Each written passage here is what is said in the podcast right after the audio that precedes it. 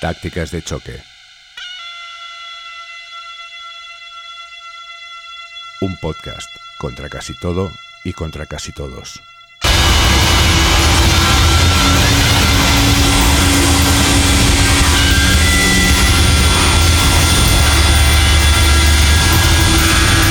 Takushi Yamazaki aparece en el escenario. Camiseta ajustada, pantalones de campana, melena lacia. Se diría que acaba de salir de un grupo de rock de los 70. Se planta frente al micrófono y grita.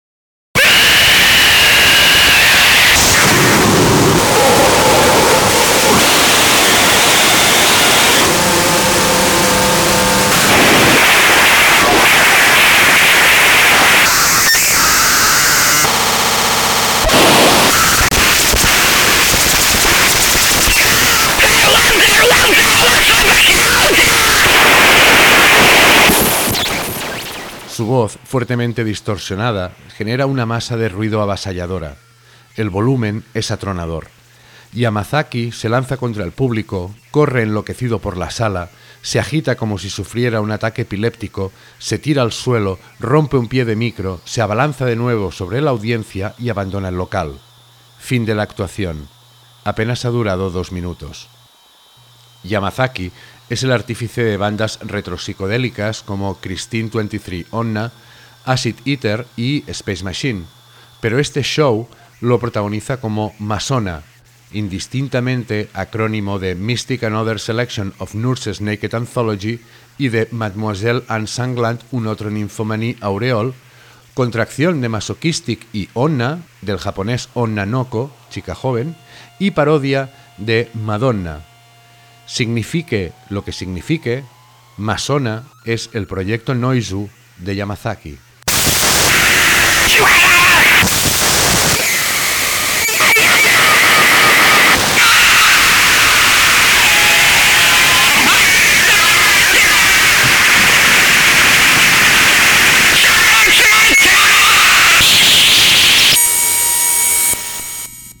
El Noizu conocido internacionalmente como Japanoise, es para muchos amantes de lo extremo la última frontera, la expresión más brutal del ruido como discurso.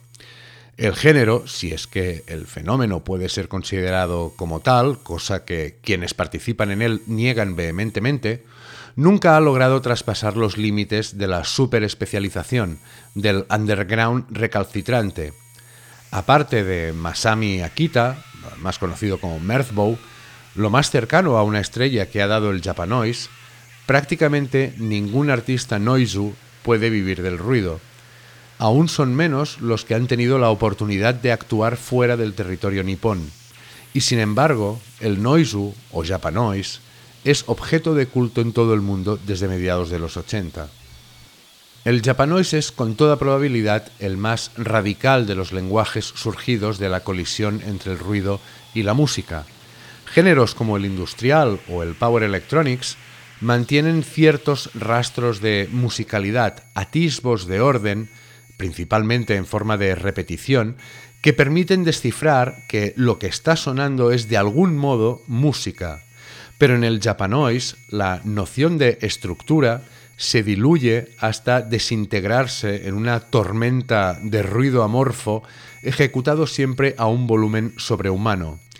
Ni siquiera la definición sumamente elástica de música que enunció Edgar Varese en 1966, que es la música sino sonidos ordenados, parece poder aplicarse en este caso.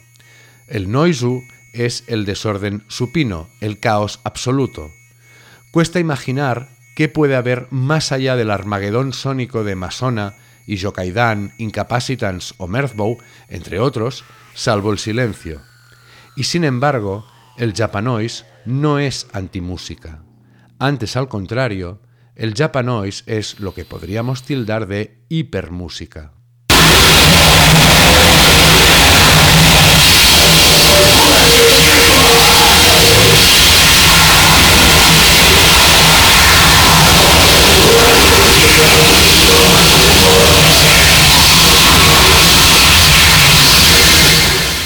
La historia del noizu, adaptación a la fonética nipona del inglés noise, comienza en los últimos 70 simultáneamente en la región de Kansai, que abarca las ciudades de Kioto, Osaka y Kobe, y en el área metropolitana de Tokio, también conocida como región de la capital nacional. El relato de cada una de estas escenas cuenta con sus propios héroes y define en gran medida los dos modos principales de abordar el ruido en Japón, dos tipos de práctica que acabarían trascendiendo a escala global y convirtiéndose en los patrones que hoy apuntalan la escena internacional del llamado harsh noise.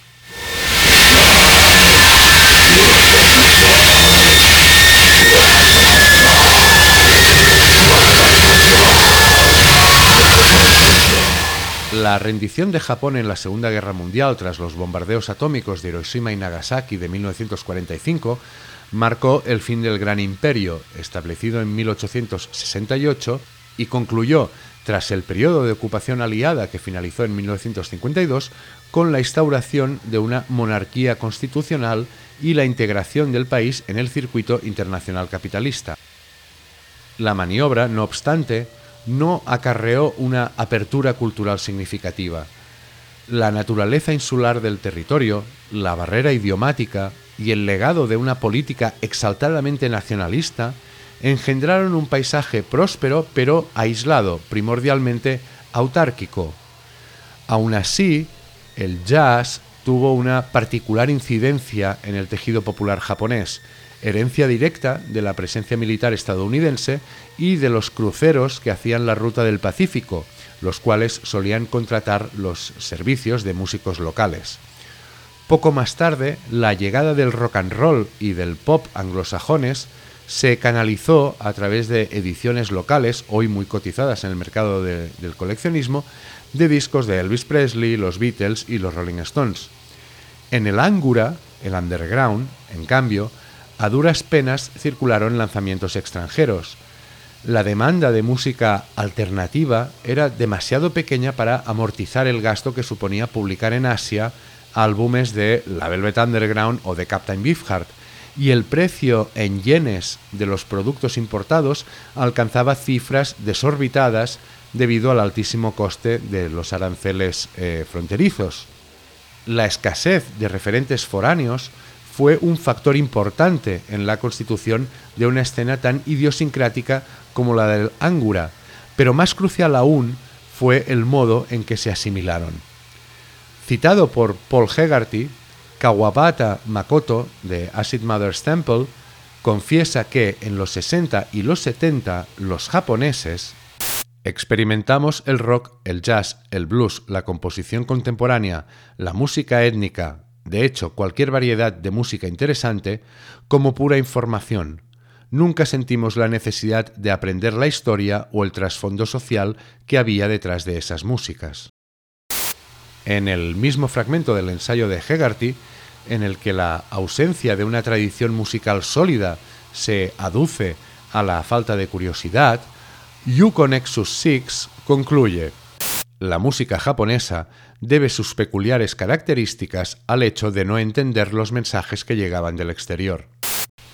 Este cúmulo de circunstancias y de interpretaciones libérrimas desembocó en un imaginario cuya lógica interna, inexplicable a ojos occidentales, se desvela decisiva para comprender el nacimiento del fenómeno que la crítica anglosajona, con el escaso gusto del que ya hizo gala cuando acuñó el término crowd rock, acabaría bautizando como Japanoise. Tácticas de choque es una iniciativa totalmente autogestionada. Si te gusta lo que hacemos y quieres más, suscríbete y accede al núcleo duro. Podrás escuchar todos los podcasts actuales y antiguos tantas veces como quieras y descargarte la versión escrita y ampliada con bibliografía de cada uno de ellos. También puedes pagar por un solo podcast o colaborar con un donativo. Gracias por tu apoyo.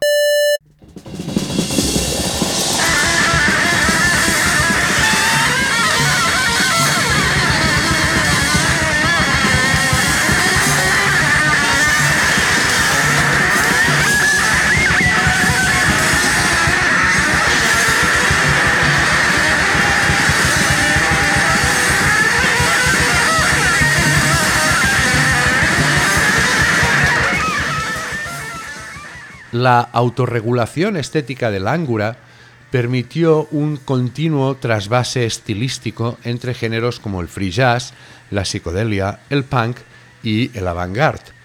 Una abolición de barreras formales a partir de la cual se explica eh, la relevancia adquirida, por ejemplo, por dos figuras de influencia capital, Masayuki Takayanagi y Keiji Haino.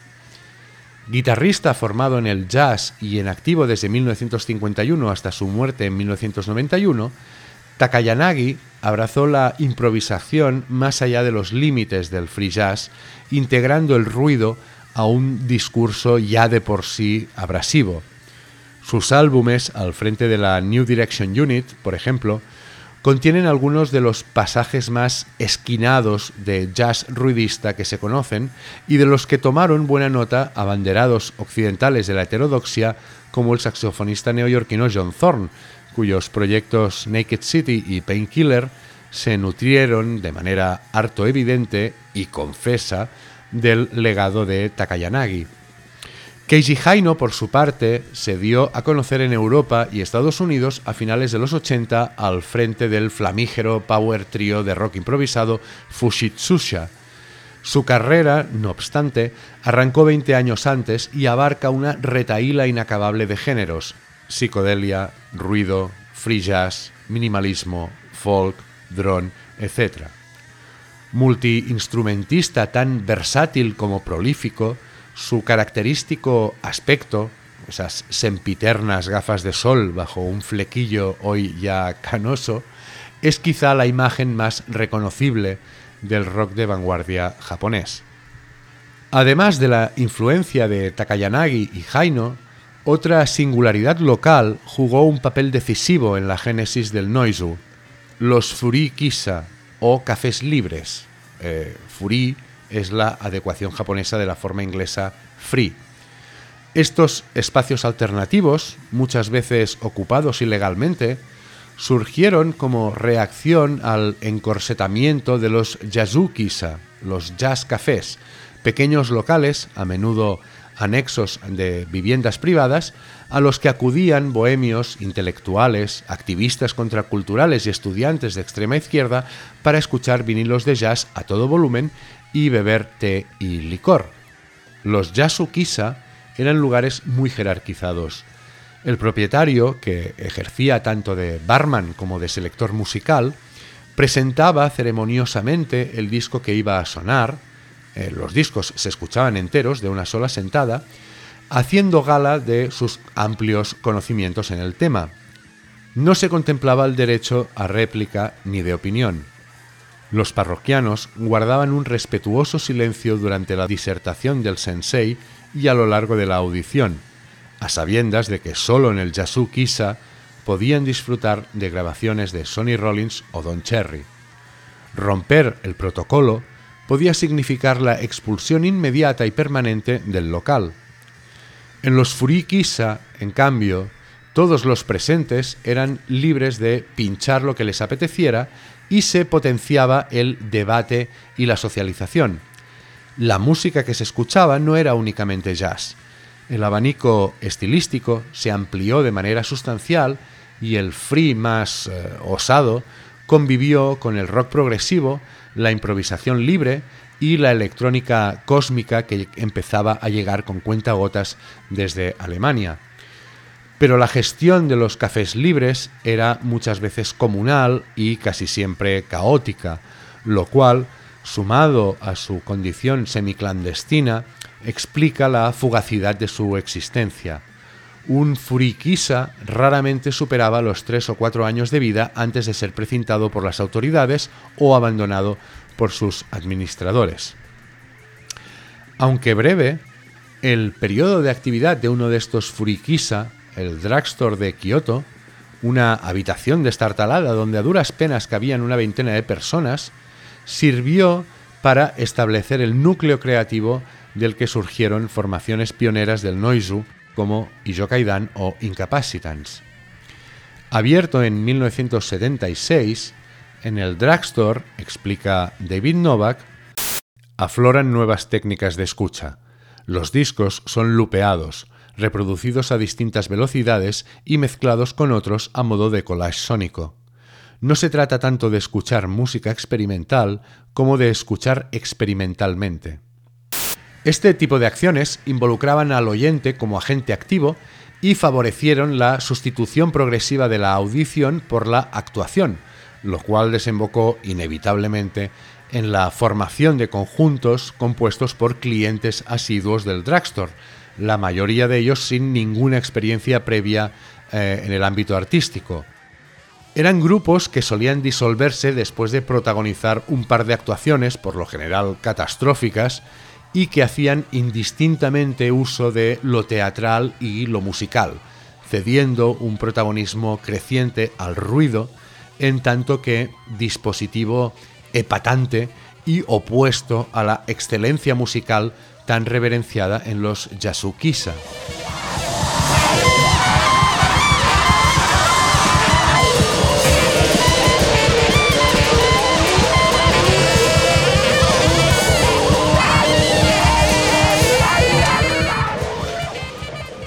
La única banda más o menos estable que surgió de semejante barullo fueron Ultravide, bajo cuya insolvencia instrumental podían adivinarse trazas de punk, no wave y psicodelia. El teclista de la banda, Yoshiyuki Jojo Hiroshige, tocaba también en los efímeros Rasenkaidan, voluntariosos aprendices de rock cósmico, y puso en marcha un trío centrado en la improvisación, donde pasó a ocuparse de la guitarra.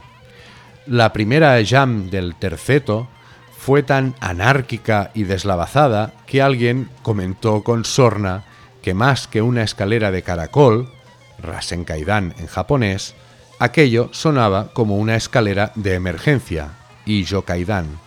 Era 1979 y acababa de nacer el primer proyecto Noizu de Japón.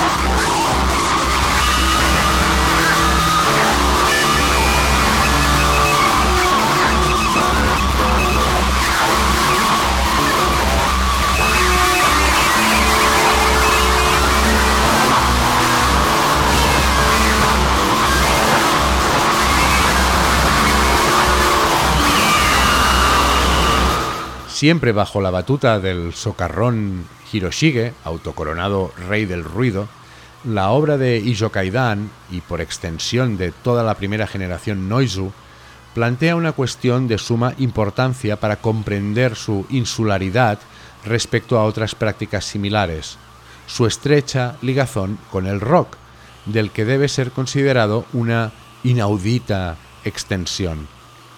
A diferencia de las aspiraciones disruptivas de los ruidistas de Occidente, Kaidan y el Noizu en general no querían acabar con el rock o ignorarlo, sino perpetuar sus esencias extrapolando sus elementos más eh, agrestes. Jojo Hiroshige confesó, en la música rock, cuando las cosas se ponen emocionantes, la guitarra hace algo así como... ¿verdad? Como cuando Jimi Hendrix suena realmente ruidoso. Cuando era un adolescente, quería que ese momento durara para siempre. Supongo que aún intento conseguirlo. Paralelamente a la escena de Kansai, en Tokio, Masami Akita, Merzbow, seguía una estrategia análoga. Lo que hago es una deconstrucción de la música rock, una mezcla de sus aspectos más extremos echaba de menos discos que contuvieran únicamente el sonido de los Who o de Jimi Hendrix destruyendo sus guitarras, el ruidoso coda final del 21st Schizoid Man de King Crimson, el feedback de las guitarras de los Stooges.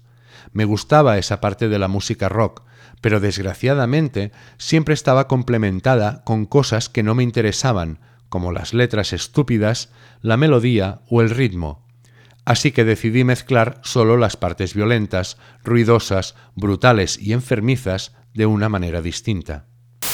Partiendo de una espesa amalgama de psicodelia, krautrock, free jazz y antecedentes locales como los eh, beligerantes Lost a Araf de Keiji Haino, en los tres primeros LPs de Ijokaidan cristaliza esta abstracción del ruido del rock, el momento en que las circunstancias, es decir, las constantes que lo hacen musical, el ritmo, la armonía, la repetición, se colapsan hasta dejar activos solo los motivos, pura energía finalmente liberada de encorsetamientos formales. En determinados temas sobreviven algunos recursos conectados con lo que suele entenderse por música rock, un riff de guitarra, una línea de bajo, un ritmo más o menos regular de batería, pero su presencia sirve ante todo para atestiguar esta transición de lo musical a lo netamente ruidista, la rendición de lo apolíneo ante lo dionisiaco. Y Jokaidan cultivan un frenético freak-out donde saxo, teclados, bajo, batería, guitarra y sintetizador se embarcan en una guerra total, todos contra todos. Los instrumentos colisionan entre ellos, enloquecidos y fuera de control, creando una monumental cacofonía ahogada en ruido gracias al arsenal de pedales de distorsión conectados entre la etapa de potencia y los altavoces. En este clímax apabullante, toma forma la superación de las estructuras que significa el Noisu, el sistema de normas en las que se apoya el rock como idioma musical se desintegra progresivamente, incapaz de contener la visceralidad desmesurada de la banda. El ímpetu desborda el lenguaje y solo queda el delirio, un frenesí inmanejable en forma de ruido literalmente desatado en tanto que aislado de su fuente musical original. El constante gravitar alrededor de la disociación entre forma y pulsión hace de Ijokaidan, aún activos hoy día con más de 30 álbumes a sus espaldas, una referencia ineludible para comprender el nacimiento del Japanoise en su contexto histórico y estético. En cierto modo, actúan a modo de bisagra entre lo que podríamos llamar el Angura tradicional y el Noizu, escena a la cual contribuyen de manera determinante no solo con su ingente producción, sino como catalizadores a través de Alchemy, el sello que dirige Yoshihiro Shige, en cuyo catálogo se dará cita buena parte del quién es quién del fenómeno, de Merzbow e Incapacitans a Solmanía, Masona y Mondebruits.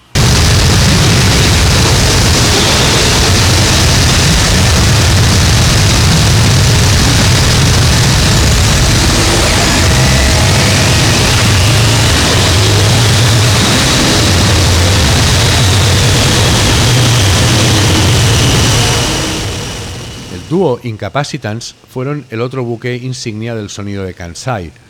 Fundados por el ex Ijokaidan Toshishi Mikawa, son quizá los más brutales de su generación y autores de obras cumbre del extremismo sonoro como As Loud as Possible de 1995. Alguien ha observado, acertadamente, que resulta harto difícil hablar del ruido que hacen Incapacitants sin recurrir a la hipérbole, y es que todo en él es pura exageración. La saturación, la intensidad, la rotundidad con que es despachado y su puesta en escena, que Mikawa compara con una pelea de lucha libre.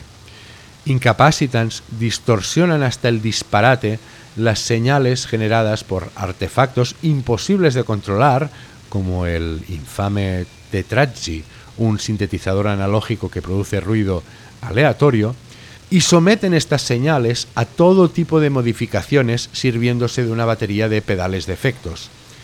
Los resultados, no podía ser de otro modo, son aturdidores, masas incontenibles de ruido densísimo, un engrudo sonoro irrespirable y descabellado, sin más finalidad que, como reclaman, sonar tan alto como sea posible. Con su exceso, Incapacitants cierran el círculo del ruido en el rock iniciado por los Kings con You Really Got Me. Los ingleses, como se explicó en un podcast previo, en la canción más peligrosa del mundo, añadieron una capa de saturación a su brioso rhythm and blues y con ella fijaron el conglomerado de significados que encuadra el temperamento conflictivo de la música rock. Incapacitants orquestan la maniobra inversa, Su ruido es un agujero negro que absorbe la base de la distorsión, su fundamento musical, dejando solo el feedback, solo la distorsión desprendida de referentes reconocibles. El suyo es un abandono a las sensaciones del rock que trasciende los límites de la técnica y del propio cuerpo.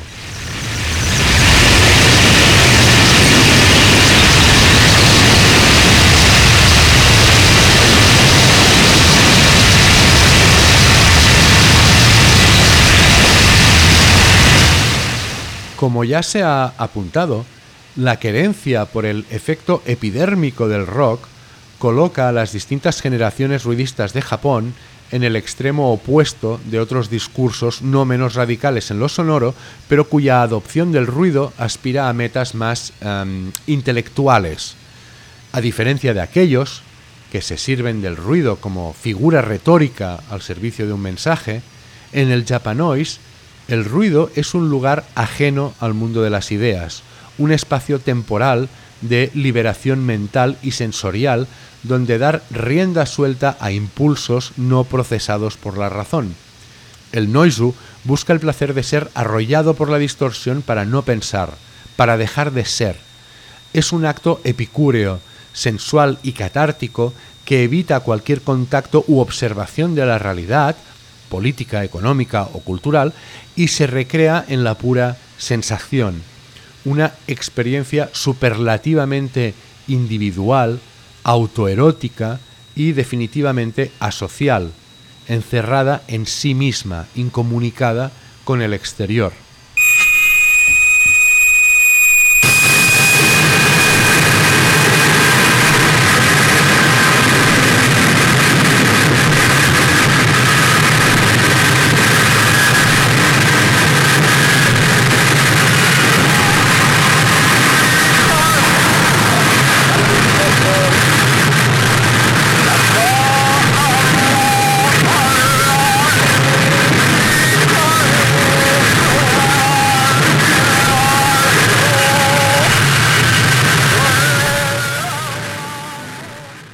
Según el psicólogo y antropólogo holandés Gert Hofstede, pueden identificarse cinco dimensiones para establecer los patrones culturales de una sociedad.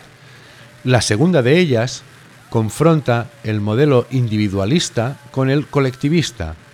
Según Hofstede, una sociedad individualista, como por ejemplo la estadounidense, enfatiza la envergadura del yo, la independencia del particular, el peso de la opinión propia sobre la comunal y el mayor grado posible de autonomía personal. La colectivista, por contra, potencia la conciencia de grupo, la prioridad de la solidaridad comunal por encima de la satisfacción privada, la lealtad al clan. La japonesa es una sociedad tradicionalmente colectivista, en la cual el uchi, el círculo íntimo de cada persona, que atañe a sus relaciones más próximas, su trabajo y sus posesiones, tiende a fundirse e incluso confundirse con el soto, el círculo exterior. Masami Akita lamentaba que en Japón lo más importante para la mayoría de la gente es hacer exactamente lo mismo que hacen los demás. En el lenguaje, la música y la moda de esta sociedad no existe el individualismo, al gobierno le gusta pensar que este es un país donde solo viven un cierto tipo de personas, aunque sea mentira. Lo mismo sucede con los medios de comunicación, y a los japoneses les parece bien. En un país con semejante propensión a la homogeneidad, a fusionarse con la masa para pasar desapercibido, el Noizu propone un experimento drásticamente desequilibrante como si de una versión brutalizada del rock and roll se tratara, el ruidismo japonés esgrime una carga psicoemocional similar, afirmación del ego, pulsión destructiva, frenesí sexual, celebración del desorden, con la variante de que en este caso el reto se plantea muchas veces desde la inconsciencia, no a la sociedad adulta, sino a la sociedad entera. Incapacitans, Ijokaidan, Masona o Mirthbow reivindican su individualidad, su diferencia, a través del exceso, exceso de volumen, exceso de ruido, de desapego a las normas musicales. y tratándose de una estética cuyo sentido se establece en lo extremo, en el límite, es absolutista en su exigencia. No permite una escucha casual ni admite una reacción tibia. Obliga a una toma binaria de decisiones, sí o no, lo tomas o lo dejas, lo aceptas o lo repudias, que resulta tremendamente violenta en un país donde el mantenimiento de la armonía es tan preeminente que pese a existir diversas formas idiomáticas de negación, por ejemplo el adverbio ie o el más coloquial y masculino illa, raramente se utilizan porque expresar rechazo se considera de extrema rudeza. Tácticas de choque es una iniciativa totalmente autogestionada. Si te gusta lo que hacemos y quieres más, suscríbete y accede al núcleo duro. Podrás escuchar todos los podcasts actuales y antiguos tantas veces como quieras y descargarte la versión escrita y ampliada con bibliografía de cada uno de ellos. También puedes pagar por un solo podcast o colaborar con un donativo. Gracias por tu apoyo.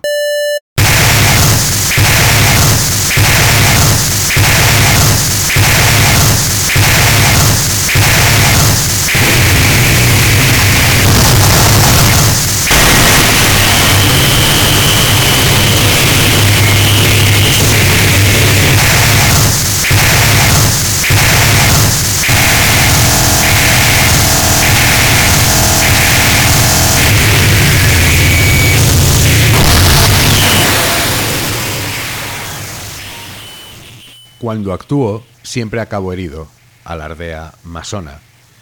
En sus actuaciones, el cuerpo deviene pura compulsión. Sus movimientos son ruido, caos hecho carne. Se da una interrupción temporal del yo social rayana en lo mágico.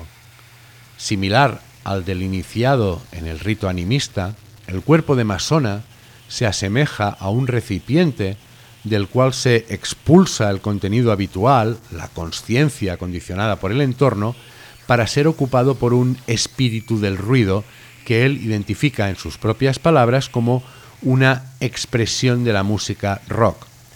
Pero a diferencia del cuerpo montado por una entidad externa, el de Masona se posee a sí mismo, es simultáneamente emisor y receptor.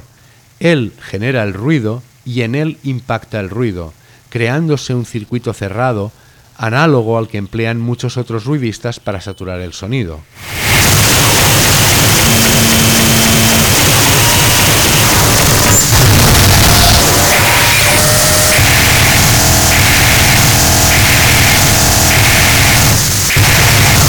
El arte del siglo XX fue definitivamente corporal.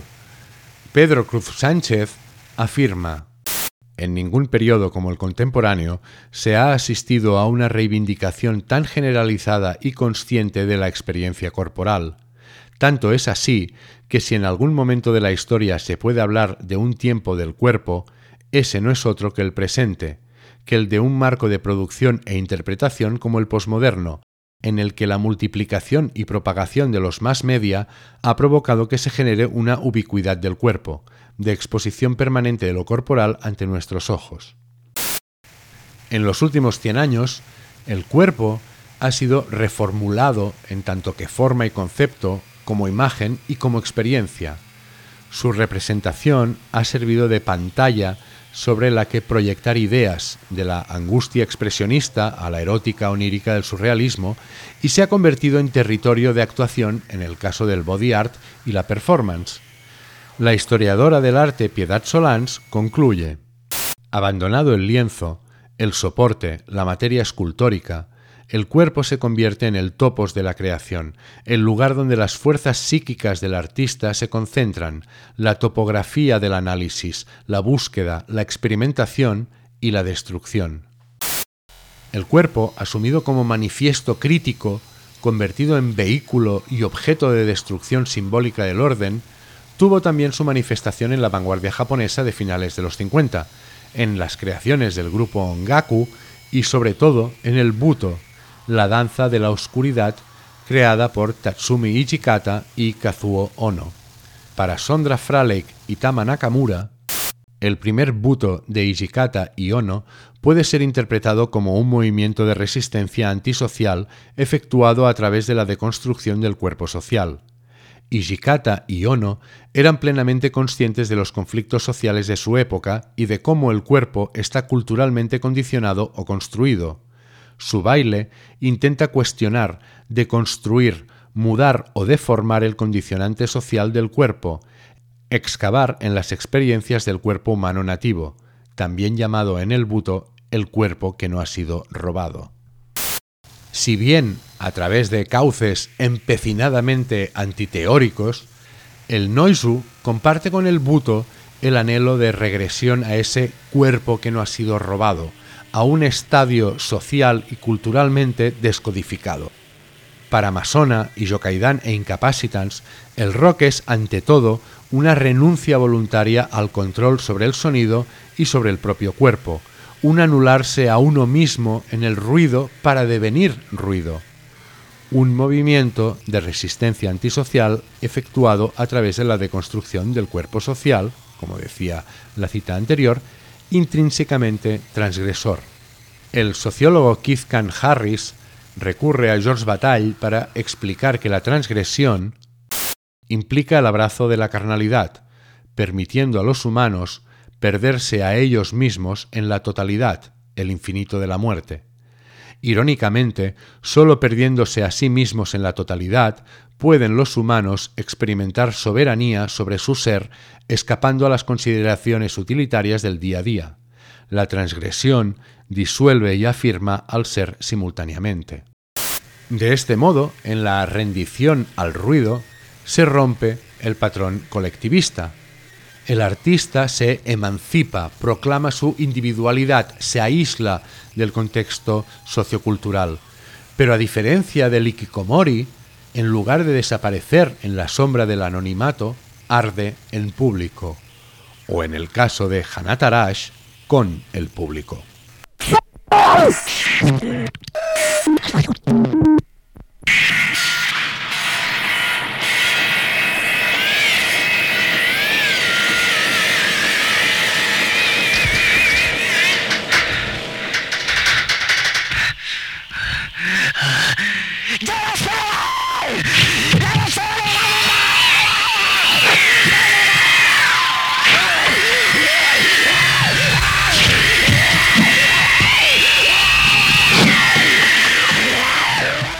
Capitaneados por Yamantaka Ai, nacido Tetsuro Yamatsuka, posteriormente líder de Bordoms bajo otro seudónimo Yamatsuka Ai, y pertenecientes a la segunda generación Noizu de Kansai, Hanatarash llevaron la experiencia de la inmolación social más allá de los límites impuestos por sus predecesores.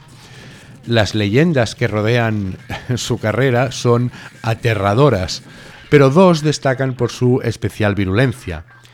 El 4 de agosto de 1985, Yamantaka Ai arrasó la sala Toritsu Kasei Superloft de Tokio, irrumpiendo en el interior con una excavadora que encontró en una calle cercana. David Hopkins, testigo de la barbarie, recuerda, Yamantaka no sabía cómo conducirla, elevó demasiado la pala y todo el trasto se inclinó y empezó a perder gasolina. La gente tuvo que reducirlo porque estaba claro que iba a intentar incendiarlo todo. En otra ocasión, un show de Hanatarash fue cancelado minutos antes de empezar cuando el organizador descubrió a Yamantaka Ai preparando cócteles Molotov. A raíz de estos y otros episodios polémicos, lanzamientos de bidones metálicos y cristales desde el escenario, ataques con sierras mecánicas, autolesiones, torturas a animales, el mito del grupo más peligroso de Japón y probablemente del mundo creció a medida que disminuían sus apariciones en directo. Nadie quería arriesgarse a que le destrozaran el local o a ser demandado por alguna víctima de Hanatarash. El veto de los promotores no se levantó hasta los años 90, cuando en el tramo final de su existencia el grupo atemperó su propuesta. El vínculo entre gesto y sonido adquirió una dimensión especialmente vandálica en las actuaciones de Hanatarash, sirviéndose de materiales y herramientas de construcción, además de guitarra y batería, la formación de Osaka, señala el crítico Masato Matsumura, convirtió la acción en ruido. Cabría añadir, empero, un matiz importante. Esta relación entre acción y ruido se daba de modo bidireccional. Un elemento condicionaba al otro y viceversa. La violencia de Hanatarash tenía como fin hacer ruido mediante la destrucción y ser ruido en tanto que destrucción. No obstante, debido a la falta de amplificación, la potencia del sonido raramente se correspondía con la espectacularidad de los aspavientos de Yamantaka Ai, lo cual redundaba en una mayor contundencia de estos. Otra vez se establecía una retroalimentación entre cuerpo y ruido, una experiencia íntima del artista consigo mismo. Su onda expansiva podía afectar a la integridad física del público, pero la presencia de éste apenas ejercía ninguna influencia en lo que acontecía en el escenario.